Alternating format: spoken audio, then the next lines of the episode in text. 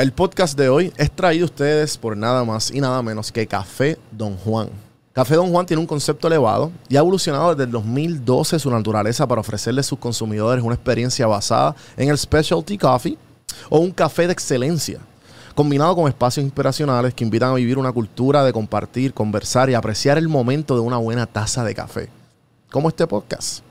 Puedes conseguir y saber más de Café Don Juan en su página web cafedonjuan.com o visitar una de sus localidades en Santurce, Atorrey, Winter Park, Florida, Cagua, Centro Médico, Ciencias Médicas, Plaza del Sol, Señorial y Plaza Riondo. Un matemático es una persona que, que es organizada financieramente. Ok. Y también están los espíritus libres. Los espíritus libres son personas que, pues, las finanzas no es como que el tema favorito. Sí, y el sí, dinero sí. es como para, pues, un uso. Pero no, no es su prioridad. Es como una herramienta para ellos. Es una herramienta. Y, y se dejan llamar- llevar más por las emociones. Pues los- en Puerto Rico abundamos más espíritus libres que matemáticos. Entonces, cuando tú te sientas con una pareja, lo primero que yo tengo que descifrar cuál de los dos es el matemático y cuál de los dos es espíritu libre.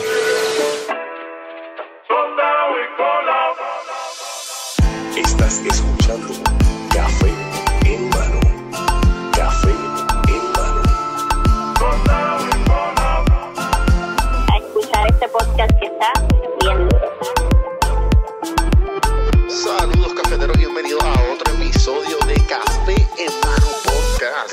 Vamos a empezar esta pendeja.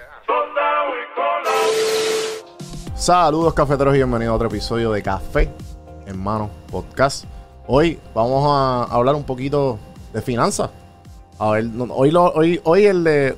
Hoy hay que acordarnos dónde lo aprendimos. Y fue con Finanzas con Rey. Bienvenido, Rey. Aquí tenemos a Rey Martínez. Gracias, Soy Juan. fan, mano. Este, te conocí cuando. O sea, conocí de tu contenido bien, bien cuando viniste a grabar con Joshua. Saludos a Joshua en el podcast de Yo Soy un Glitch. Este, que pues obviamente mi Production produce eso. Eh, y, mano, pues yo dije, mano, cuando supe de tu contenido y lo he consumido los últimos, los últimos meses o semanas, ¿verdad? Se me hace mucho. Pues me ha encantado. Y obviamente también de, de todo lo que aprendí de, de tu vida. Este, definitivamente, nada, qué bueno tenerte aquí. Eh, Un honor. Gracias, gracias por la oportunidad y es un honor estar aquí. Siempre, de- desde que vine con Joshua, este, te lo dije, yo, sabes que yo, mi respeto hacia ti, tú eres el, el top Gracias, de este mundo y, y- y es un honor bien grande estar contigo aquí tú, conversando. no, tú no sabías, ¿verdad? Que era aquí. No, Sí, sí. Y ya tú sabías de mi contenido. claro, Qué brutal. claro, Me alegro, mano. sí. Siempre te he seguido. Hay veces, hay veces que me- se me olvida. Eh, ¿Cómo te digo? Como estoy tan pendiente en mi mundo. Pues hay veces que se me olvida que, como, ah, ¿verdad? Que como que, que aquí en PR no hay mucha gente haciendo lo que yo hago.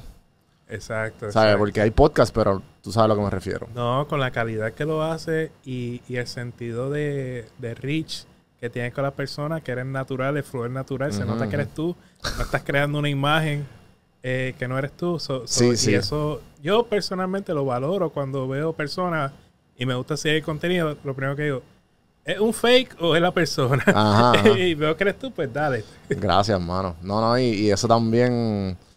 Eso es lo que yo valoro mucho con la amistad que he creado con Joshua en los últimos meses creando su podcast. Que los creadores de contenido, como que te tratan de mantener esta imagen que yo entiendo. Porque al principio, cuando. ¿Cuánto tú llevas ya en las redes?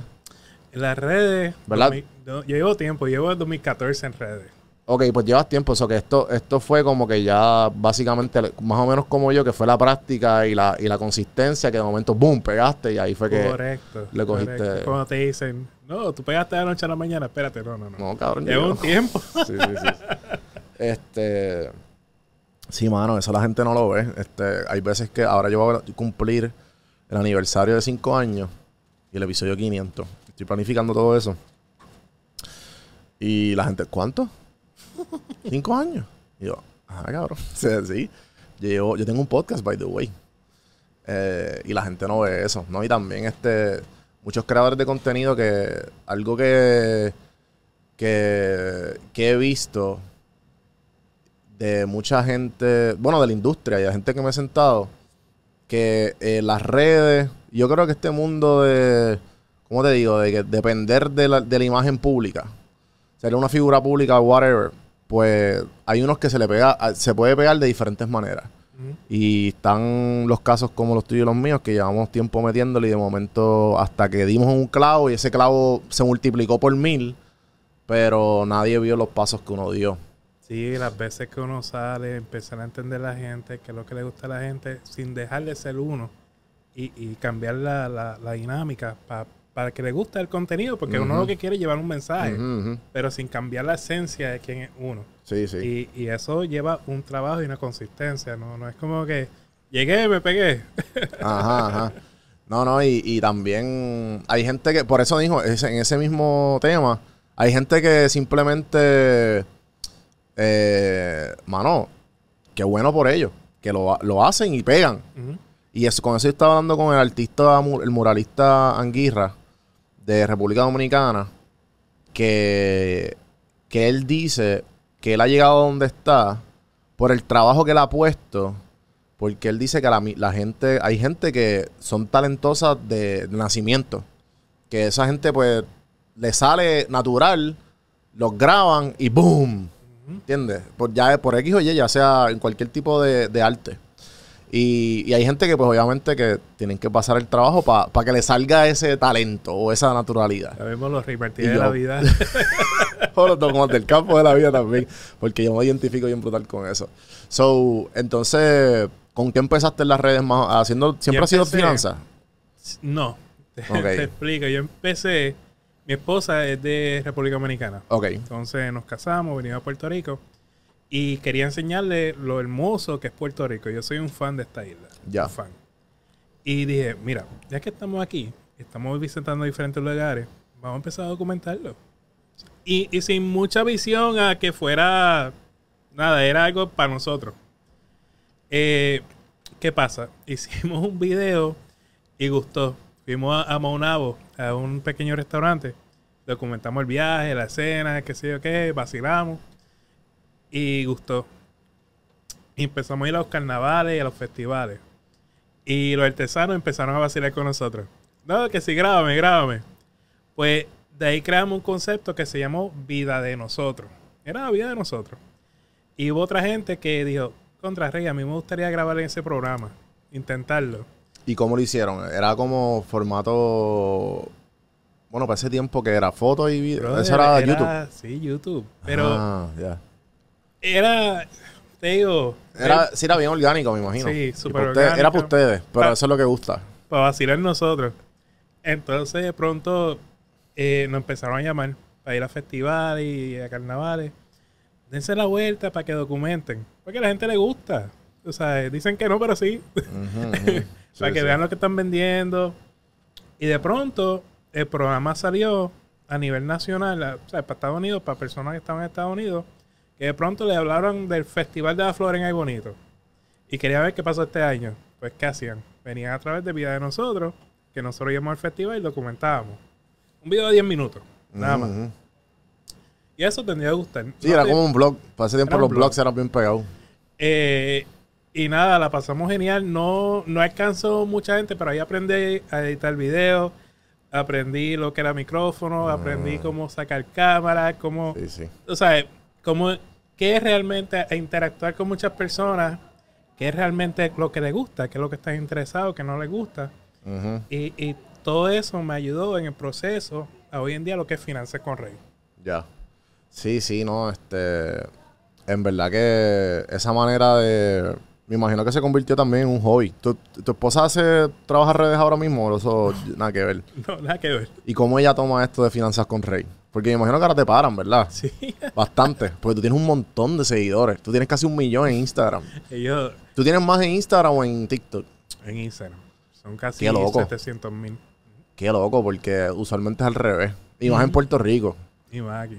Sí, o sea, en Puerto Rico, para los que no saben, pues usualmente a todos los, los TikTokers que, yo, que yo- han pasado por aquí, casi todos, ¿sabes? Danila, Carlos, Euge, todo es al revés. Es, ¿sabes? Son superstars y, y reyes en, en TikTok y reinas. Y, a- y, al, y en, ¿sabes? Tienen un, como un menos de. ¿sabes? Es monumental la diferencia, pero a ti al revés. Sí, no, en Instagram, eh, en TikTok estamos como en 250, Por eso. 260. En, pasa que en Instagram, me, me he querido enfocar más en Instagram por el hecho de que me gusta hacer un programa en las noches que se llama Finanzas de Noche. Y He visto que te vas, que te vas live. Sí, que es ¿verdad? un vivo. Y el concepto, yo siempre pienso, mira, una persona que acostó a los niños, ya como que no, no quiere ver las noticias, no hay nada en la televisor, pues te embullas conmigo. Ya. Entonces, pues, ese, esa interacción Ajá. que ha sido súper orgánica ha creado mucho interés. Y, y eso me ha ayudado mucho en crecer dentro de la plataforma de Instagram. Mm, y, y se te llenan bastante esos lives. Sí, a veces 150, 180, por ahí. Es un montón. Sí. Para tener, para, para tener, para tener, exacto, para tener la gente ahí activa bien cabrón. Eso está, eso está cabrón. Yo siempre, a mí nunca me han gustado los lives porque yo, yo, yo siempre pienso que, viste, también depende del estilo de vida de la persona. Pero por lo menos para mi estilo de vida es como que, mira, estoy aquí, préstame atención. eh". Yo los tengo apagados. Y, hace desde, y los apagué cuando pasó la pandemia. ¿Te acuerdas que todo el mundo se iba a live? Y yo entré a las notificaciones, bueno, yo tengo todas las, todas las notificaciones las tengo apagadas. Pero en específica esa, yo no sabía dónde encontrarla. Yo busqué hasta en YouTube de cómo, cómo tú pagas estas notificaciones. Porque puñetas se te iban siempre a pa, pa, pa, pa. Hacho, tuve que entrar, las apagué y ya no me entra. Ahora me salen la gente que, que yo sigo.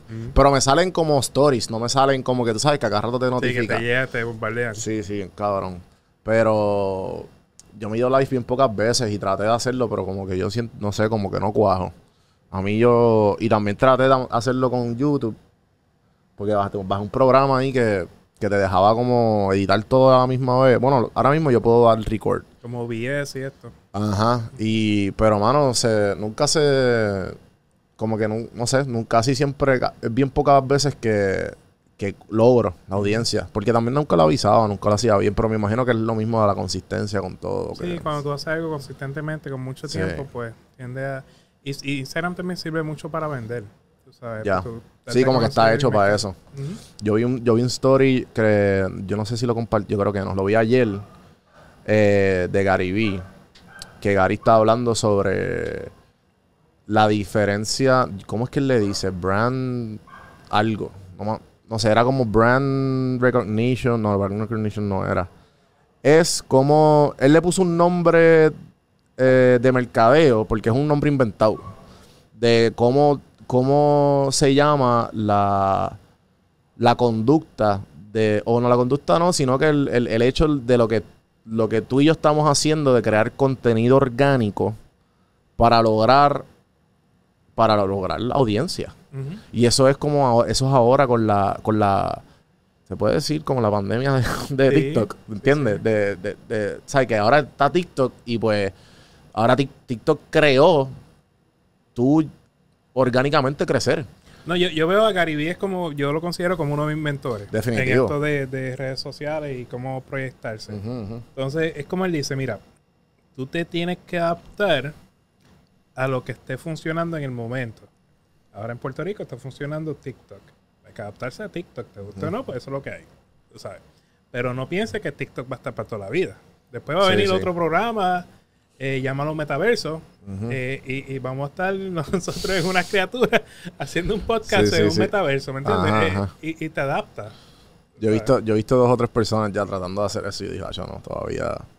Este, yo me quedo con mi formato favorito definitivamente es este. Prepárate. Sí, sí, ¿verdad? Bien cabrón. Sí, sí. Este, ya mismo por ahí, vamos a ver qué pasa, porque ahora vienen con los Neurolink y todas estas cuestiones. Eh, entonces, ¿y qué pasó con esa página que estabas comentando de que, que hacías con tu pareja? ¿La todavía existe? ¿La hacen o...?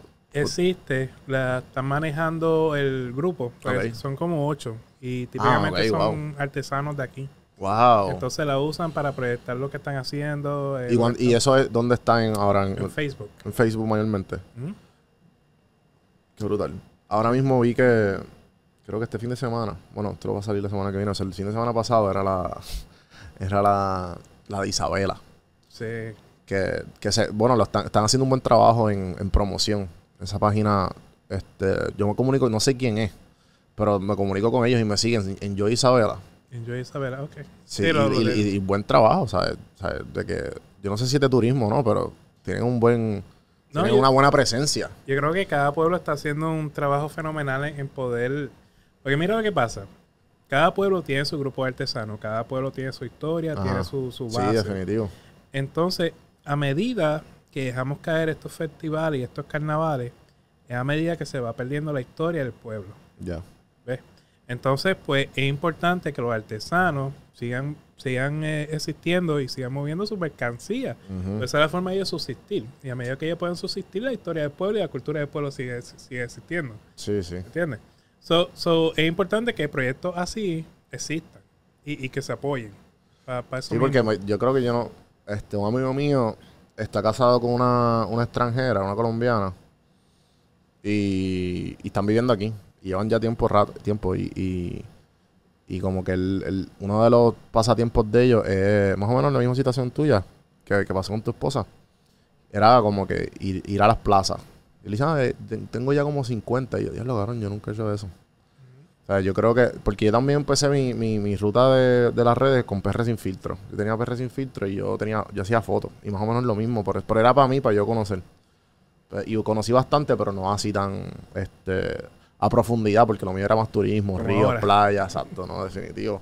Y ahora también, pero también ahora como que el turismo ha bajado a, a como estaba cuando Instagram empezó. Yo no sé si tú te acuerdas que eso era, que estaba un montón de páginas y, y lo, y lo, y la, los ríos y las playas, que hubo un movimiento bien bonito. Y yo Sí. creo que ese movimiento hizo, hizo mucho, porque ahora yo creo que hay más concientización para la gente cuando va a la playa y va a recoger la basura. Porque eso se ha trabajado siempre, pero ahora como que pienso que está un poquito más... No, sí, la gente yo creo que estamos volviendo... Recuerda, es que la pandemia lo Ujú. detuvo- detuvo todo. Sí, sí. Y, y yo personalmente pienso que antes de la pandemia eh, estaba crecien- creciendo un, un auge, un- habiendo un movimiento acerca de cómo mover a Puerto Rico, pero siendo como individuos, cada cual documentando su pueblo, cada cual documentando su donde Ajá. mejor le gusta ir a comer, Sí, donde sí. mejor le gusta pasear. Entonces, al detenerse, pues ahora parece que, que ha despertado otra vez y, y están moviendo, están existiendo estos movimientos. Y es lo que te estoy diciendo, que es importante que esta- estas páginas, estos muchachos se apoyen, Claro. eh, porque a medida que se apoyen, pues mira, pues nuestro país sigue, sigue existiendo ante las redes. Sí, es relevante. Eh, entonces, ahora que pues obviamente tienes finanzas con Rey, eh, y sé que tienes un full time, eres, eres esposo y eres papá. ¿Cómo tú manejas todo? ¿Sabes? ¿Qué, qué, ¿Cómo tú lo haces? Porque yo me vuelvo loco, yo me volvía loco cuando tenía el full time y tenía esto. Y ya, ¿me entiendes? Y entonces tenía amistades como que... Tenía amistades mayores que yo que tenían, si eran papás o tenía, yo soy, o yo estoy soltero, o ellos tenían pareja y era, ah, no, que tú estás soltero y que sí, y yo, bueno, pues, ajá, pero yo no tengo más nada. Como que para mí mi hijo era esto, ¿me entiendes? O sea, que yo chévere, pero para mí el manejo de tiempo, yo mucha gente que, veo gente como tú y gente que me dice que, que, que, que son este, pareja de alguien y tienen un full time y, ah, yo no tengo tiempo, yo llego a casa bien cansado y yo, ajá, cabrón, mira, Rey. ¿Me entiendes? Hay gente como tú y por eso es que como que me, me, me, me pompea porque tú tienes éxito en tu... Me imagino que tu pasatiempo o tu negocio por el, tus negocios por el lado, tu full time, ¿me entiendes? Y... eh, Eh, yo creo que el asunto es organizarse. ya. Y, y, y yo soy muy... me- tengo un calendario, una agenda y la sigo. Igual como ahora cuando estábamos digo, pero pues yo puedo entre esta hora y esta hora. Sí, sí, y sí. es que y es que pues así me organizo mi vida y saco tiempo para mi pareja y saco tiempo para mis nenas, para llamarla. Ya mis nenas están grandes, ya están en Ah, sus veintipico todas. Claro. Que es más fácil, Este, obviamente. Sí. Sí, sí. Pero con todo eso saco tiempo para ellas. ¿Entiendes? Ujú. Eh, igual con mis padres, ya los domingos, pues sagrado para mis padres. Pues ya, no, no hago más nada, solamente para ellos. Brutal. Y en la semana, pues me programo. Y los sábados saco para grabar, eh, investigar, a ver qué voy a programar en la semana. eh, y así, me me voy moviendo. Y, y entonces tú haces tus videos todos los, todos los sábados o tú sola- o tú o sea que los sábados sacas seis videos. ¿O ¿Cuánto sacas? 15. ¿Qué? ¿Y cuánto tú, cómo tú posteas eso? ¿Dos o tres veces al día? Eh, es que depende de la plataforma. So, estoy haciendo un empuje bien grande con YouTube. Con YouTube estoy sí, te he visto. eh, Mano, tú tienes casi 10.000 se- suscriptores, mano. Es un montón. Estoy tratando. Yo tengo- YouTube no es fácil. Cabrón, Sacho, ¿qué? ¿Qué? Yo llevo, yo llevo cinco. No, yo llevo más. Yo llevo como seis porque yo empecé con vlogs. Hice la transición a podcast. Pero yo empecé a coger auge cuando mi podcast subió de calidad. Pero como quiera, ¿sabes? Como quiera. No hay break. O sea, yo tengo cinco mil y pico. Y, y- y me, va, me va yendo, ahora estoy viendo como de 200, 150 al mes. Pero antes eran 10. ¿Me entiendes? O sea, que es difícil, es difícil hacer No, suscriptores, subirlo. Pero ya, si tú te programas, lo haces. O sea, eh, como lo- los sábados, pues cojo la mañana para grabar. Ya, tú, ya tú estás monetizando, ¿verdad o no? Eh, Porque yo creo que tú... No, en, en YouTube no. Sí, porque tú cogiste tu- tus suscriptores por shorts, ¿verdad? Ajá. Y ahí es que le estoy dando el, el empuje a. Sí, a porque yo creo que le- lo- los, los community whatever, guidelines, Los guidelines. las mierdas de guidelines eso. Qué bueno que leí ahí no es tan bueno en español porque si no te va flagueado.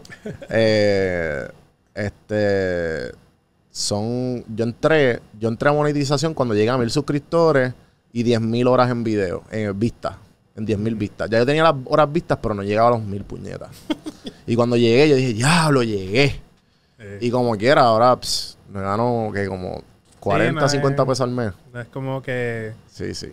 Nada, yo, yo, de nuevo, yo lo que estoy tratando es presentar las finanzas correctas en diferentes plataformas porque todo el mundo tiene su plataforma favorita. Hay que le gusta TikTok, hay que le gusta Instagram, Facebook, YouTube. Def- definitivo. Entonces, definitivo. pues, ejemplo, es la- lo de Facebook, pues una comunidad, un- ya yo digo de, los que están sobre los 40, pues busco temas de interés que sean para ellos. Mm, Los de TikTok son más jóvenes, pues busco temas de interés que sean para ellos. Los de YouTube, pues estamos ahí, estoy tirando de todo a ver dónde, dónde es que están. Sabes. Sí, sí, pero esa es buena estrategia, hacerlo por, por rango de edades. No lo había pensado así. Porque es que yo, yo, yo, yo he sido. Mi consistencia está aquí. Mucha gente me la da por la consistencia, pero es que a mí me gusta, ¿me entiendes? Y yo nunca me. ¿Me entiendes? Como que yo nunca he hecho. Este podcast, yo nunca he hecho lo que tú estás diciendo.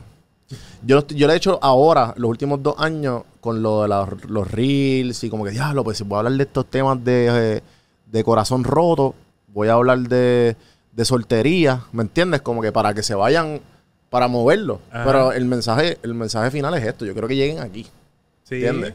Pero este, este, yo nunca he, porque mucha gente, yo me he sentado con un montón de gente profesional en el camino. Y me dicen, no, que tú tienes que estrategia, que esto, que lo... Y yo, mira, es que si yo pongo estrategia, yo me voy a desmotivar. Exacto, porque es tu pasión. Claro. Y, y- y es importante que uno siga la pasión. Es lo que yo siempre digo. Mira, hay personas que estudiaron una, una carrera, pero no te apasiona.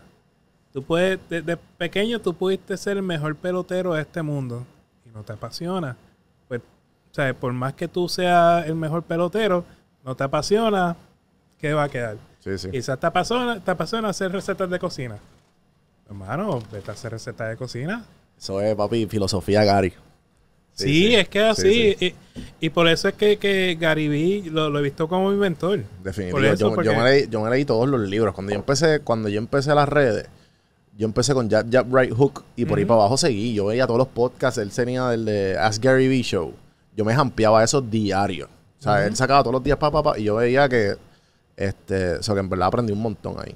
Sí, entonces tú coges, yo, yo sé lo que pienso, tú necesitas tener mentores. ¿verdad? Porque uno no se la sabe todas. Sí, sí. Ejemplo, en esto pues está Gary Vee, en finanzas tengo a Dave Ramsey y Andrés Gutiérrez, en, y así eh, Robert Benjamin, en cómo sacar, proyectarse en términos de redes.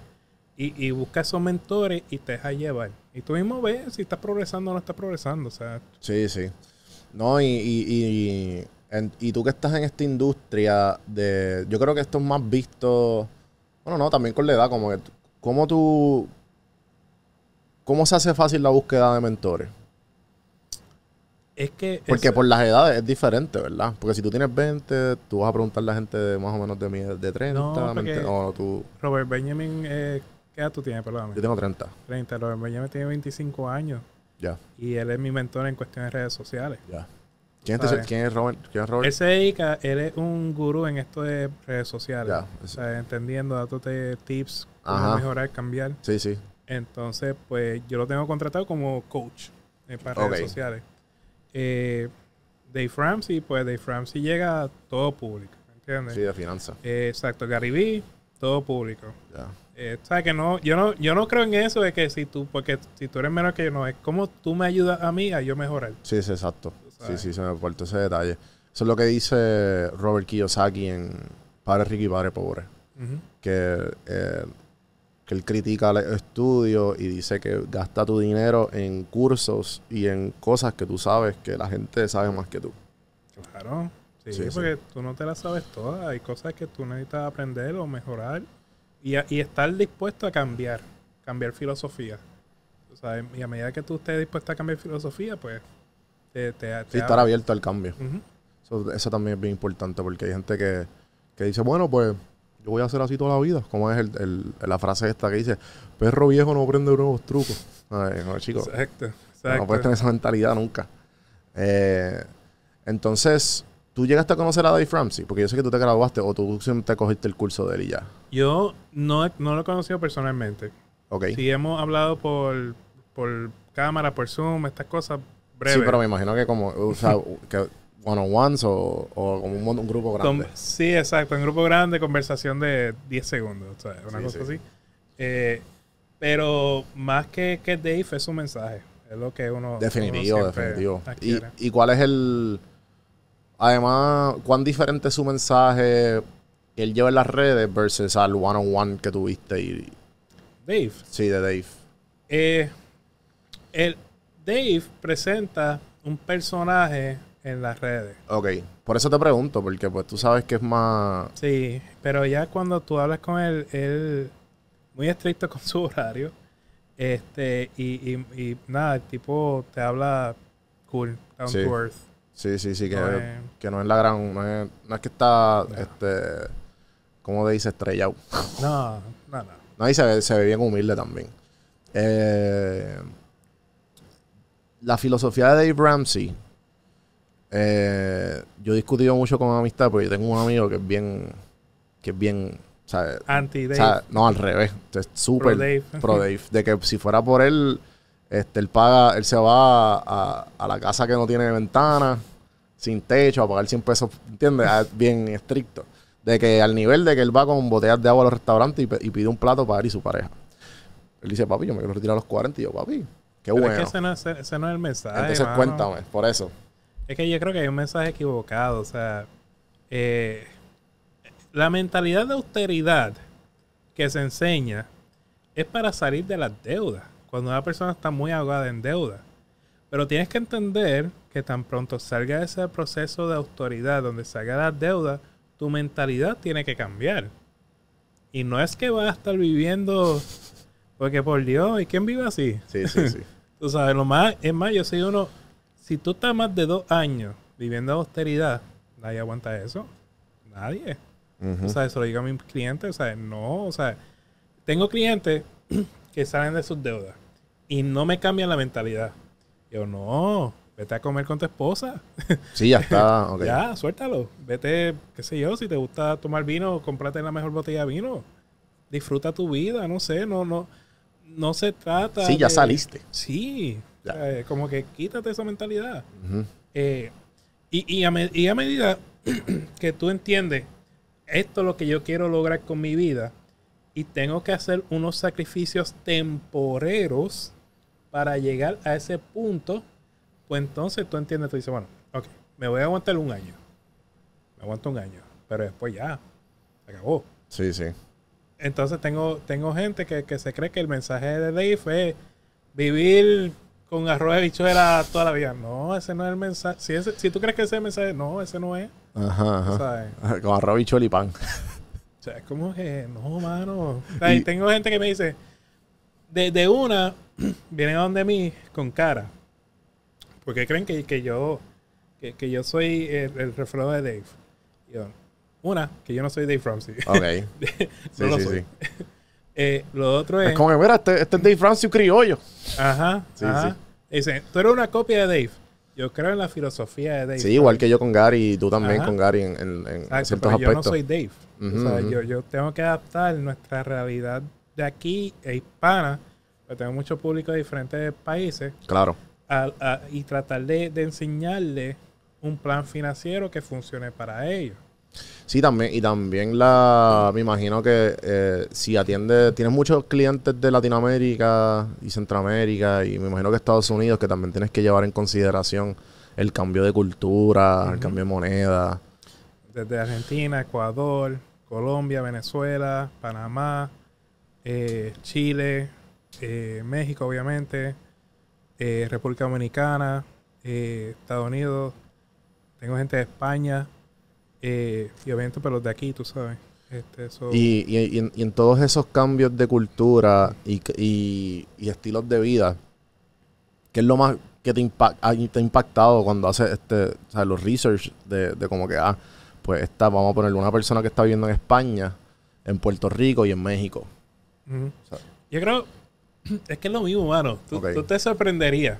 Este, es lo mismo, lo que viene cambiando es la moneda y, y quizá los ingresos que tú puedas tener. Pero, ejemplo, RD. Eh, mis amigos de RD, ellos cogen sus bonos de Navidad y lo entregan antes de recibirlo.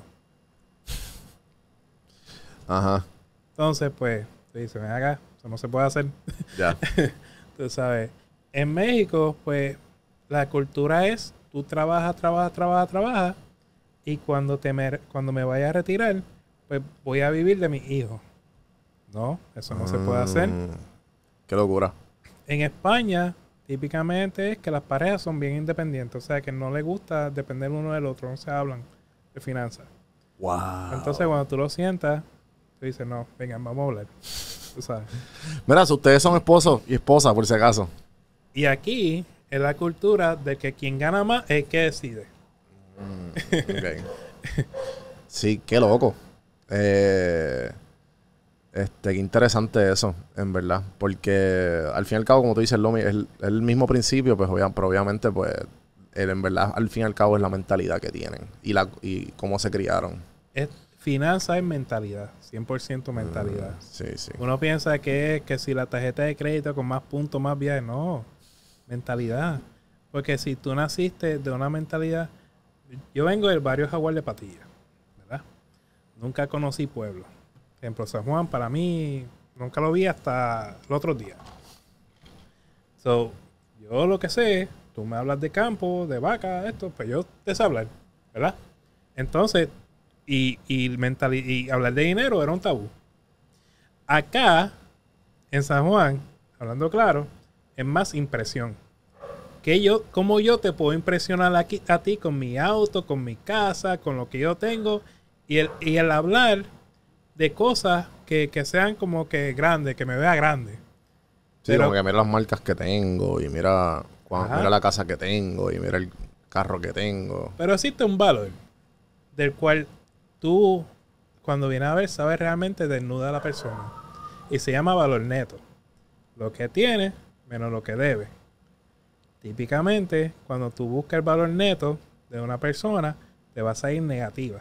¿Qué significa eso? Que está quebrado. Sí, sí, eso es el, ¿cómo es el, el growth? El, Ajá. El, el net worth. Ajá. So, cuando tú vienes a ver, tú dices, ven acá, ¿cuánto tú me, es tu ingreso? Ah, rey, yo me gano Un millón de pesos. sí. 50 mil mensuales. Ok, chévere. Y ven acá, ¿qué tú tienes en deuda? Esto, esto, esto, esto, esto. Ok. Y ven acá, ¿cuánto tienes en tu cuenta de banco? Como 12 mil dólares. Ok, espera, espera, espera. Tú tienes, a ver, tú tienes en tu cuenta de banco 12 mil dólares, pero tú debes 400 mil dólares. Ok, ok. Resta conmigo. 400 mil menos 12 mil, ¿cuánto es? 388. Pues tú estás quebrado 388 mil dólares. Sí, sí, le debe. debes ese dinero. So, so, igualmente, aquel que tiene carro, ¿cuánto tú pagas de casa? 600 dólares, Rey. ¿Cuánto tú pagas de auto? 900 dólares. ¿Cuánto tú pagas de casa? 600. ¿Y de auto? 900. ¿Qué es eso? Entonces, y, y- y se me quedan mirando como que, ¿y qué es lo que este me está preguntando? O sea, te estoy tratando de hacer entender que si tú pagas más de auto que de casa, bueno, Sí, sí, que, que al fin, que las prioridades están, están mal. Nuestras prioridades. en bola. Sí, esto es el, ¿cómo es este? El- educación financiera. Que la, no, no, no lo nos enseñan en la, Es mentalidad, brother. Ajá. Es mentalidad porque te, te enseña que si tú tienes un auto, es seguridad. Y tú necesitas, la excusa es necesitas un carro lujoso, un carro súper bueno, para tener supuesta seguridad. ujú. Cuando un auto lo que hace es llevarte del punto A a punto B. Sí, sí. ¿Ya? Sí, sí, que no lo, no lo ven. O sea, no lo vemos porque me incluyo, porque yo estaba ahí, pero, pero con el tiempo he podido adaptarme a todo lo que he aprendido y sentarme con gente como tú. Entonces, te, te voy a contar otra. Cuando tú vas a comprar un auto, te, te antojaste un Mercedes y tú no cualificas por puntuación de crédito, ¿qué va a hacer el del dealer? Ah, te puedo ofrecer un lease. ¿Pero qué es un lease? Un lease en español se llama alquiler. Lease O en español es alquiler o arrendamiento. Yo trabajé dos años en, en Hyundai Finance. Ok. Para lo que voy. Yo tenía que explicar todo eso y yo Sí. dormido en el teléfono. Pero que ponle Ajá. que te ofrezcan un lease a 200 dólares mensuales por 5 años. Con 7.200 dólares. Y te dicen, lo bueno de esto es que al final del lease tú me puedes entregar el auto. Chévere. 7.200 dólares, pero si me quiero quedar con el auto, pago 20.000 dólares más. O sea que el valor del auto neto en verdad son 27.200 dólares. Pero si compro el auto, en promedio te va a salir 14% más económico que un lease. Si tú compras el auto, te va a salir en 24 o 23 mil dólares. O sea, no hace sentido eh, contratar un lease porque terminas pagando más en términos de valor agregado. Sí, como, como a mí me lo dieron en la escuelita de, de allí, era como que usualmente lo- los clientes que buscaban lease, obviamente los que tenían buen crédito, eran los clientes que pues, tú, obviamente tienen estatus o simplemente literalmente ya están ya están debt free, o sea, no están libres de, de deuda y no les importa y pues dicen, ah, pues no, no, había gente que yo no entendía cómo, que maybe tú me puedes explicar, pero llevaban tantos años con ellos que ellos le arrendaban el carro gratis. Gratis. Era simplemente por, por o Ah, es otra cosa. eso- sea, yo no sé si era como que dueño de la compañía, whatever, o no sé, pero era como que, ¿sabes? Pero, y tú les veías a ellos, ah, no, que cada dos años tenían el Genesis nuevo. Entonces, después de los dos es como los celulares, que después de, de que el update, pues querían el update, el update, el update. Pero obviamente eso son otra cosa. Pero Sí, igual, pero- pero si al fin y al cabo, la gente que, la gente que quiere tener un carro, hay mucha gente que no sabe eso del lease. Como, ah, no, No. ven acá. Y, y la verdad es que hoy en día están, se están vendiendo de los de los financiando, 78% se está yendo en leases. Mm, Un Sí. montón de dinero. wow. Aquí en Puerto Rico. Aquí en Puerto Rico, un montón de dinero se está yendo en términos de leases. Mm, O sea, pero es por falta de, de educar realmente cuáles son las consecuencias de un lease. Y salirse de un lease no es tan... no- es más complicado que salirse de un préstamo de auto. Aquí, como aquí los contratos de leases este, te cobran por milla, ¿verdad? Hay Esa es la cosa, que te dicen tú no te puedes hacer de cierta cantidad de millas. y la gente no sabe, la gente piensa que el carro es de ellos. Sí, porque entonces, ¿qué pasa? Está la depreciación. O sea, te dicen, pone que el carro valga 30 mil. Y al entregarlo, en tres años, el valor del auto, no el préstamo, el valor del auto sea 20 mil. Son 10 mil dólares de depreciación. Esos 10 mil dólares se basa en que tú has consumido una cantidad de millas. Exacto. Entonces, eso es, esa, esa depreciación te la ponen en el pago mensual. ¿Verdad? Además de la comisión y un montón de otras cosas más. ¿Qué pasa? Si tú excedes la cantidad de millas, pues obviamente la depreciación va a ser más a los 20 mil dólares. So, ¿qué pasa? Esa diferencia tú la tienes que pagar. ¿Me entiendes? So, ¿qué pasa? El dealer recibe el auto. Pone que lo cumpliste con la milla, 20 mil dólares. El dealer lo va a vender como auto usado y obviamente le va a sacar otra ganancia a ese auto. Es, es un negocio redondo para... Sí, porque al fin y al cabo también te- cuando acabas el lease, te lo tratan de vender, pero a un precio ridículo, porque en verdad no, no pagaste lo que no el, el porcentaje que estabas pagando, ya la depreciación bajó, so ya el carro, ¿sabes? Lo que tú terminaste pagando era como el precio de un carro nuevo. Correcto. Pero la depreciación baja, entonces tú como que, pero espérate, porque tú me estás vendiendo un carro que vale ahora 30 mil, pero debo 40. No me hace sentido. Exacto, mano. Sí, sí. Este, qué triste. No, pero igual, es- ¿y cómo tú has batallado, obviamente, con...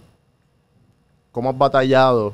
eh, el- me imagino que te llega gente como que, diablo, yo estoy en un lease y no sabía. O, no, llega de todo. Llega de todo. O sea, hay personas que, que no saben lo que, es un lease y firmaron un lease y de pronto se dan cuenta que no, no fue un buen negocio. Ajá. O cuando tú te pones a sacar números con ellos, eh, dicen, hermano, tú estás pagando mucho de auto. Tú sabes. Dicen, y antes rey, pero esto es un lease. ¿Cómo salgo de él? Entonces, pues hay que ver cuánto es el payout para poder salir de él. Sí, sí. Tú sabes. Entonces, tú, tú verás con las personas a ver. La mayoría de los, ¿verdad? La mayoría de los leases es mejor como que pagarlo hasta el final y entregarlo y coger otro carro. Idealmente sería esperar hasta el final, entonces considerar el valor del auto. Y dejarlo en la casa que no coja millas. Porque te No. cobran, hay unos que te cobraban, depende de- del lease que tú te pongas. Y que hay gente que, te cobran, qué sé yo, este, ¿cuánto crees que te cobraban los con- viste de Estados Unidos? Esto era diferente, pero creo que eran como a peseta la milla. Y había gente, eso, eso, esos rangos iban de 25 centavos hasta 75. Sea, una cosa bien loca. Yo vi, yo vi hasta de peso. Y había gente que se iba a fuego, como que, ah, no, ¿cuántas millas debo? Ah, te fuiste 12 mil, eh, ¿sabes? Son 12 mil por, uh, ¿sabes? Hello, 12 mil pesos más de lo que ya tú debes del carro. Sí, típica- es que típicamente tú tienes una milla que tú puedes cumplir. Y, pero es que son cosas que aquí en Puerto Rico tú te tiras un viaje de San Juan a Mayagüez, Ujú. ya lo, sí, ya, te fuiste. sí, sí. Entonces, es un problema porque cuando entregas el list, tú crees que pues entrega la llave y sale el, el muchacho te dice, mira, no, tú tienes que pagar tanto adicional. Ujú. Dice, ¿cómo? ¿Qué es lo más, qué es lo más que tú ves aquí, de, de ahorita que hablamos de la mentalidad, que es lo más común que tú ves, además de, de la apariencia de la gente? Bueno, esto, o sea, en general en Puerto Rico, como que qué es lo más que tú ves presente en la gente que te pide ayuda. Aquí, las deudas. Las eh, deudas. Eh, cogen muchas deudas, tarjetas de crédito, las trepan, me lo justifican diciendo que son por puntos, que por los puntos el cashback y las millas de viaje, Dinero que no existe. dinero que no existe. Este, y, y de nuevo, yo no tengo, mucha gente piensa que yo tengo algo en contra de, la, de las tarjetas de crédito. ¿Tú tienes tarjetas de crédito? Yo tengo tarjeta de crédito, pero es, o sea, una cosa es tener tarjeta de crédito y saberla usar, a tener tarjeta de crédito y no saberla usar. Este, aquí estuvo Luciano Scoff. No sé si sabes quién es. Sí, sí. Eh, hizo un libro, yo creo. sí, Freedom, Freedom in credit, on. Credit Cards. Creo que va a salir ya mismo en español. Saludos, Luciano. Estuvo aquí y, y pues obviamente él habla de cómo utilizar la tarjeta de, de crédito bien. Y las mejores que hay para negocios, las que hay para tu cuenta personal, porque hay un truco también. Si, si tú tienes una LSC, pues puedes abrir puedes abrir tarjetas de crédito con eso y también tu persona, como que hay un montón de cosas por ahí. Pero a la misma vez, eso, eso, eso, es- eso es lo que significa good debt. No, tarjeta de crédito no es buena ¿Qué, deuda. qué- qué es good debt? Good debt viene siendo cosas que te, te agregan valor. Ejemplo, una casa, eh, Mm. invertir en bienes raíces, invertir en, en la bolsa de valores, cosas te- que te agregan valor. Mm, Eso, eso es buena deuda. ok. Este, o sea, no buena deuda.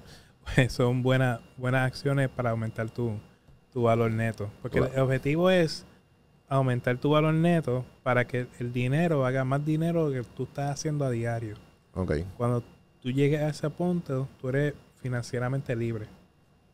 Y que es lo, eh, o sea, además de, las de, las- de las deudas de, de la gente, ¿qué otra cosa tú ves? Los carros, mano. Aquí hay una, un amor por su auto. Ay, padre. Eso me lo dijo un amigo mío que vive, que iba allá afuera y él es fiebre. Y él me dice, loco, yo no entiendo. Porque él obviamente se fue una de estas personas que pues, se está ganando bien, se fue por estudió eh, y le va bien allá, pero y es fiebre, pero él dice, cabrón, yo estoy allá y yo estoy en el expreso y tú no ves los ¿sabes? tú no ves los carros caros. Acá sí. Aquí tú los ves la gente como que porque allá la mentalidad es en Estados Unidos, viste, depende de esto, porque si estás en Miami es otra vuelta, pero, qué sé yo, una- un estado normal, pues, en los carros de domingo, Ujú. esos están guardados, todos los carros caros están guardados en el garaje. Tienen un carrito para el día a día y los carros caros en el, en el- en el garaje, ¿me entiendes? Por aquí, Aquí tú te quieres echarle el tapón de Cagua a San Juan en tu carrito lujoso ujú, para enseñar a una persona, mira qué carro tengo, cuando tú ni conoces a la persona, ni sí, yo. Entonces, ah, no, pues entonces tenemos que tener un carro rey, porque es para la oficina, brother. Jeje. Porque mira, tengo que presionar al jefe. Me dicen, Pero más ah, rayo esa, parta, tú dejas ese carro en el garaje. ¿cómo es? esa es mi carta de presentación. Y yo, ay, chico, por favor. sí. Entonces, pues se lo creen. Pero la, la cuestión es que yo puedo entender ese punto. Porque, por, lo- por eso mismo que estás diciendo. Porque si, si tú vendes, si tú eres vendedor, no importa de qué, pero tú llegas con un carro caro y puede ser que tú estés, tú estés endeudado o, o no tienes, o sea, estés negativo, como tú dices, en bancarrota. Pero, pero como a esa persona tú no la conoces, tú tienes que, ¿me entiendes? Tienes que hacer una buena impresión. Está bien, Juan, pero Está, pero está mal, yo sé lo que tú dices, pero ¿me entiendes lo que te quiero decir? Si tú eres, no sé. Yo no estoy diciendo que no tengan un carro bueno. Ajá, Yo estoy diciendo que simplemente hagan las matemáticas de que es un carro. claro. Tú prendes un auto nuevo del dealer y te baja 8%, brother. Pasan 12 meses, son 8% más. Pasan och- 12 meses, son 8% más. En 24 meses ese auto bajó 24% Ujú. de su valor. O sea, si, si, si, ¿qué Que pasa? si te vas a meter en la duda, que lo hagas bien.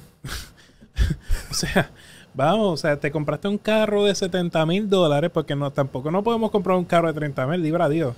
Sí, te sí. metiste un carro de 70 mil dólares, ahí te el dealer, ya te bajó a 63 mil dólares, pasó un año más, ya estás por 57, pasó un año más, vas por 52. Y tu deuda trepa por allá en 80, te quedaste sin trabajo, dime ahora. Entonces, ¿Y qué te dicen? ¿Qué más te dicen cuando tú le dices todo esto a la persona que se compró el carro de 100 mil pesos al año? No, o sea, uno trata de, de- de hacerle entender Ajá. ¿Verdad? Porque hay veces que, ejemplo, tú vienes, el, el- el valor del préstamo y el valor del auto, pone que hay una diferencia, un gap de 15 mil dólares. Pues tú dices, mira, ¿qué tal si ref- re- as- damos ese carro por trending, compramos un auto de 20, bajamos la deuda que está en 100 mil, la bajamos de pronto a 35 mil y empieza a ver con los números? Pero eh, eh, y es que tú ves dónde la persona si está dispuesta a hacerlo o no, porque si, si te frena, pues tú dices, pues entonces, ¿para qué me busca? Ya. Sí, usualmente la gente te busca para, para estar libre financieramente, correcto. Para crecer financieramente y salir de sus deudas. Ya. Sí, sí, que eso fue lo que este que eso fue lo que hablaron en el, en el podcast con Joshua que de, de todos estos gurús que te venden la, la ser libre financieramente pero no tienen, ¿sabes? Los principios son medio vague y son como, ah, mira, mira mi Lamborghini en Miami Sí. y, y el, y el eh, money prop, tú sabes, así bien. Este, Y que entonces, ok, para... ¿qué, ¿Qué es lo que va a pasar ahora? Porque he escuchado, he visto muchos TikToks. Y no sé si es que estoy en un, en un, en un hoyo negro. Porque TikTok lo sabe todo. Sí, literal. Eh, y también, pues, tam- el- lo, lo he visto de mis amistades que considero más inteligente que yo. Que dicen que viene una recesión. ¿Viene una recesión?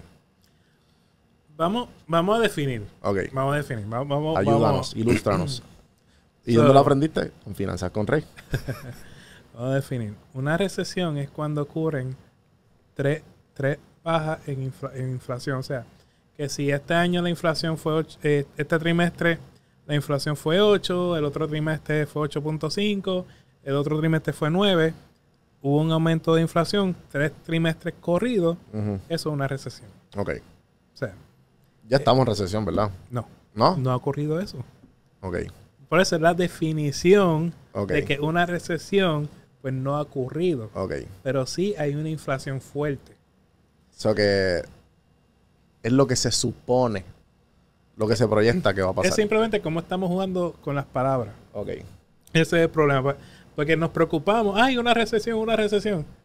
Es que una recesión es Caos. una recesión es una definición de, de un evento. No significa financieramente, no significa nada. Simplemente que, que ha habido tres aumentos de inflación trimestral seguidos. Ya. Pero ¿qué, qué, qué es lo que se vislumbra que va a pasar? Lo que se vislumbra que va a pasar es que en el 2023 va a ser el punto más alto de la inflación. ¿Ok? Entonces para el 2023 va a llegar a su pico y va a ir comenzar a bajar. Y se supone, se espera, se proyecta que para el 2024 ya lleguemos a niveles normales de inflación. Porque todos los años hay inflación. Simplemente que últimamente hemos tenido una inflación de que no hemos visto en mucho tiempo desde los 80.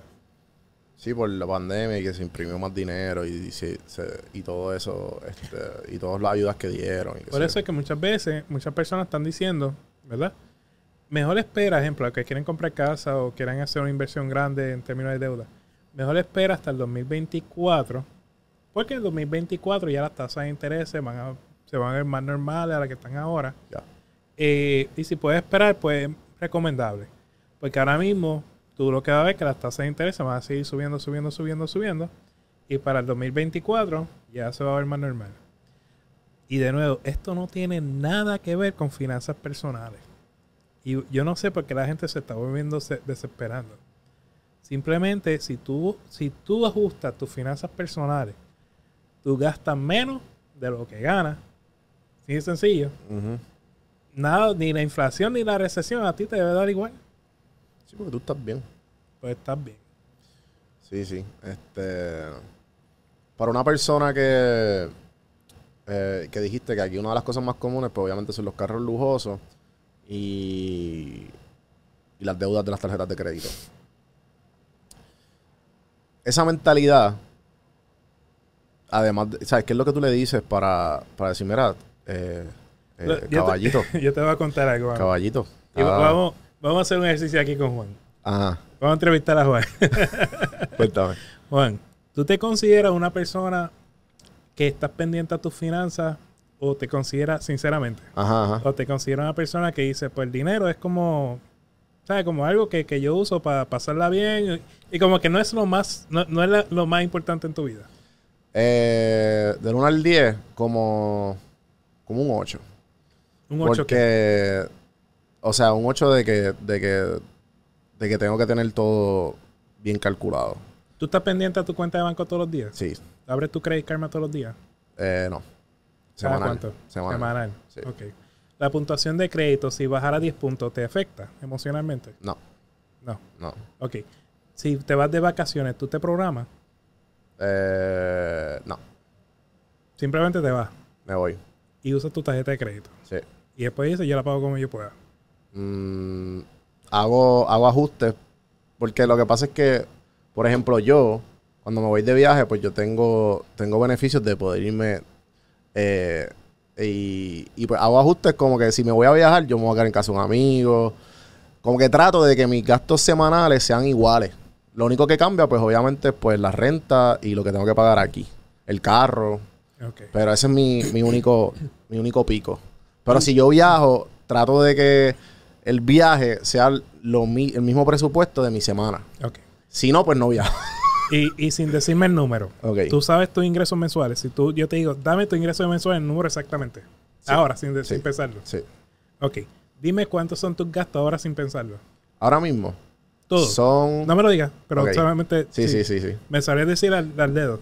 Al dedo. Y eso fue gracias a Banco eh, Tal, porque nos dieron con, en, en la escuelita de, de Teller. Nos daban. Pero yo, yo, yo era un, yo era un desastre. Y ahí fue que iba- aprendí con Padre Rico y Padre Pobre y nos dieron un, un presupuesto bien bonito para. Pero lo- ese ejercicio lo dan para la gente que va a comprar casa. Y pues obviamente, pues un presupuesto de Excel bien simple de, tus gastos. Y pues yo tengo, pues, lo que se supone que yo gane mensual y lo que presupueste, ¿entiendes? De tus gastos, ¿qué por ciento de eso es de tu ingreso? De mis gastos. eh, son Más o menos. más o menos como 18. O sea, que 18. tú gastas 18% de tu ingreso. Exacto. Te sobra 82%. Ajá. Y ahí pues lo divido en, en, en savings y en otras cosas. Ok. Pues tú eres un matemático. Ok, O sea, un matemático es una persona que, que es organizada financieramente. ok. Y también están los espíritus libres. Ya. Los espíritus libres son personas que, pues, las finanzas no es como que el tema favorito. Sí, y el sí, dinero sí. es como para, pues, un uso. Pero no, no es su prioridad. Es como una herramienta para ellos.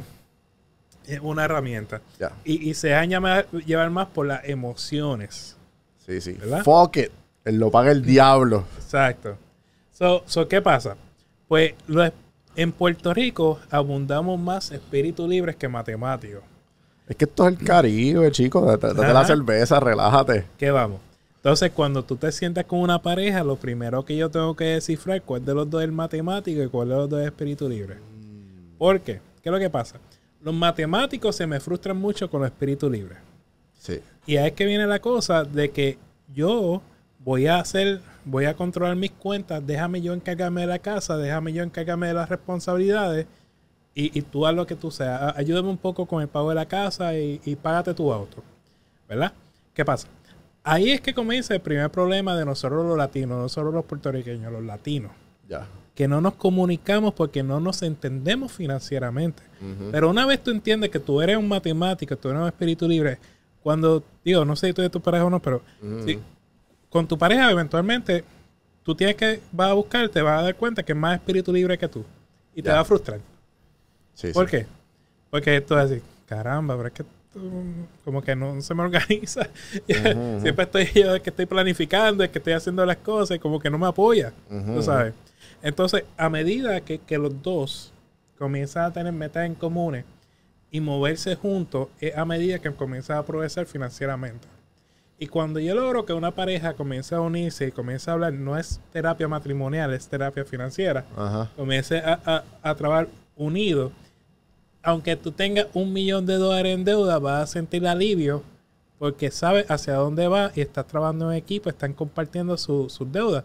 Porque lo peor que puede pasar es que tu pareja no se- sepa cuánta deuda tú tengas. Sí, sí, sí, sí, sí. Sí, qué, qué interesante eso de, de lo que estabas diciendo de, de la, de la gente en España que son bien independientes y pues tú tener que decirle, mira, pero tienen que hablarse. Tenemos Eh, que hablar. Y, y también me imagino que tomas mucho de mucho de esto de psicólogo porque Sí, ¿no? Y entonces uno, uno también se da cuenta porque hay patrones que de verdad yo no puedo trabajar que, que sean impulsivos eh, o, o que te, te guste hacer algo mucho. Y ahí yo digo, tengo unos amigos que son psicólogos, le digo, mira, vamos a hacer algo. Reúnete con fulano, Ah, entonces trabaja unos meses con él y en un mes se vuelve y me busca. Ok. Pe- Porque pues ya hay unos patrones que yo no, obviamente no tengo ni estudio, ni licencia, ni títulos para trabajarlo. Sí, pero por lo menos sabes reconocerlo y, Sí. y, y saber, tienes las herramientas para, pues obviamente, mira, este, tienes que, este, pues obviamente, bregar esto y después. Sí. Mano, este, Rey, hemos aprendido aquí mucho contigo. ¿Dónde lo aprendiste? En Café Hermano, no fue en Financial con Rey. Oye, gracias por estar aquí. Eh, la, este, fue bien, fue, fue bueno el ratito y el café. Antes de irte, eh, ¿cómo te gusta el café? A mí, café con leche, dos de azúcar. Dos de azúcar, morena o regular. Esplenda. Esplenda. Con la marca, olvídate. Eh, y si tuvieras, ahora mismo te dijeran, no tiene que ser mortal. A lo mejor tienes una condición y no puedes beber más cafeína o café. Para no irnos, para tú sabes, no irnos así tan. Ajá. Si te dicen, mira, este es tu último café. ¿Dónde te lo darías y con quién? Válgame.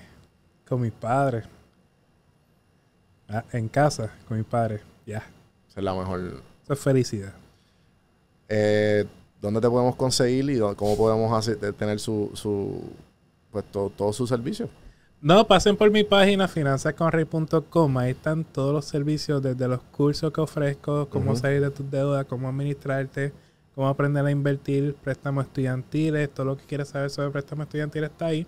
Cómo comprar casa, de seguros de vida, seguros médicos, todo en la página web. Y redes sociales, Finanzas Correy en cualquiera de ellas. Eh, lo de, eso los préstamos estudiantiles se paró, ¿verdad? Probablemente está retenido, pero eh, es que mucho es, mira Juan, digo, no sé si todavía tenemos tiempo. Sí, sí, métele. Este, lo que pasa es que cuando se empezó a perdonar los préstamos estudiantiles, existen dos tipos de préstamos estudiantiles. ¿Eso llegaron a perdonarse? no, todavía. Nunca, ¿verdad? yo apliqué, pero pues me llegó la... Ah, está, está, fro- está frost. Y yo. Sí, no, no, pero yo todo tengo 10 mundo, mil pesos ahí, loco, por salir de no, pero no- todo el mundo tranquilo, no, Ajá. no es el fin del mundo. Lo- que pasa es que mucha gente tiene préstamos estudiantiles garantizados para el gobierno federal y otros que son privados, ¿verdad? Siempre se sabía que los préstamos los préstamos estudiantiles privados no iban a poder cualificar a esto de los perdón de los 10 mil o 20 mil dólares. Por eso yo era uno que yo decía, si tú tienes préstamo estudiantil privado, no tengas esperanza porque es que es bien complicado, o sea, no, no veo que vaya a suceder. Pero lo que se han garantizado, si lo cogiste con la beca PER, tú cualificas para 20 mil. Si lo cogiste sin la beca PER, pues tú vas a cualificar hasta 10 mil dólares. So, Pero la beca Pel, porque ellos vendieron esos préstamos, ¿verdad? Esas carteras ellos los vendieron a... ¿O no? No, no, nada se ha vendido aquí. O sea, Eso siempre ha sido... sí, porque lo que pasa es que cuando tú coges un préstamo de, de federal. ¿verdad? Eh, existen varias instituciones, llámalo Salimey, llámalo Moela, llámalo lo que tú quieras. Hay un montón de ellas. Es- Estas, estas instituciones lo que se dedican es a cobrar, a que tú hagas tu, tu pago Ah, ya. todos los meses. Ok. Y ejemplo, si tú eres uno que está aspirando a que se te perdone el total de los préstamos estudiantiles, que es otro tema, pues tú tienes que aspirar a través de ese programa, esa, esa agencia, ejemplo, Moela o, O Mae, Nelnet, ¿verdad? ¿Ah? Nelnet es una. o Nelnet, tú decir en Nelnet, yo quiero aspirar a que se me perdone el total del préstamo estudiantil. Mm. Pues tú tienes que acogerte a uno de esos cuatro planes de pago. IDR, IBR, Pay o Repay. Tú tienes que hacer 10 años consecutivos si trabajas para el gobierno o una, una compañía sin fines de lucro. Son 10 años consecutivos que tú tienes que pagar mensualmente. Ojo, tú puedes hacer 120 pagos de cantazo. Pues tú puedes sacar 120 cheques y enviarlos, si los tienes y lo envías y cumpliste con los, los 120 pagos. Ahora, si tú no trabajas bajo el gobierno, fe- eh, no el gobierno federal, el gobierno o trabajas para una compañía sin fines de lucro, ahora mismo tú tienes que esperar 20 años para que se te perdonen el total de tu préstamo estudiantil. Son 240 pagos. Y en ese caso, pues sí, tú puedes, cuando termines de cubrir los 120 o 240, según sea tu caso, tú puedes solicitar que se te revise tu caso. Entonces Nelnet, ejemplo, si fuera Nelnet, lo que va a hacer, le va a enviar la evidencia al Departamento de Educación. El Departamento de Educación va a decir, sí, Juan cualifica para que se elimine todo su préstamo estudiantil y quedaste en cero. Bello. Pero, ¿qué está pasando ahora? Se trata, está tratando de legislar para que de 240 todo el mundo cualifique a 10 años. En vez de esperar 20 años. ¿A quién le beneficia esto? A los doctores, a, dentistas, que personas tienen- que tienen 200, 300 mil, Sí, 500 mil dólares en préstamo estudiantil, que en Puerto Rico hay mucha gente que está así. ¿Qué pasa? Si, si tú bajas el, el préstamo, si logras eso, pues eso nos conviene a nosotros como país, porque eso le va a dar un alivio adicional a los doctores. ¿Me entiendes? Que to- son, son cosas que estamos mirando. Por otro lado, lo que es mi pelea, Ujú. ¿cómo es posible que tú me perdones préstamo estudiantil a personas que están en sus 20, sus 30, pero entonces me le estás dando préstamo estudiantil a niños que tienen 18, 17 años? Sí, sí. O sea, es Sí, que no saben. No sabe lo que te están metiendo. Sí, es, una, es un negocio al fin y al cabo. Es un negocio. Bueno, ahora sí. Gracias buena- nuevamente. Espero, ya, ya saben, conseguir toda esta información en tu página. Eh, gente, pueden eh, seguirme en juanbiproductions.com, ese es el YouTube. Estamos en Spotify. Espero que los que estén escuchando en Spotify, tú sabes, nos vemos bien bonitos, ¿verdad? Eh, gracias nuevamente, gracias Rey. Gracias a todos ustedes, gracias a Café Don Juan por el cafecito. Y hasta la próxima. Gracias Santi detrás de las cámaras. Y seguimos.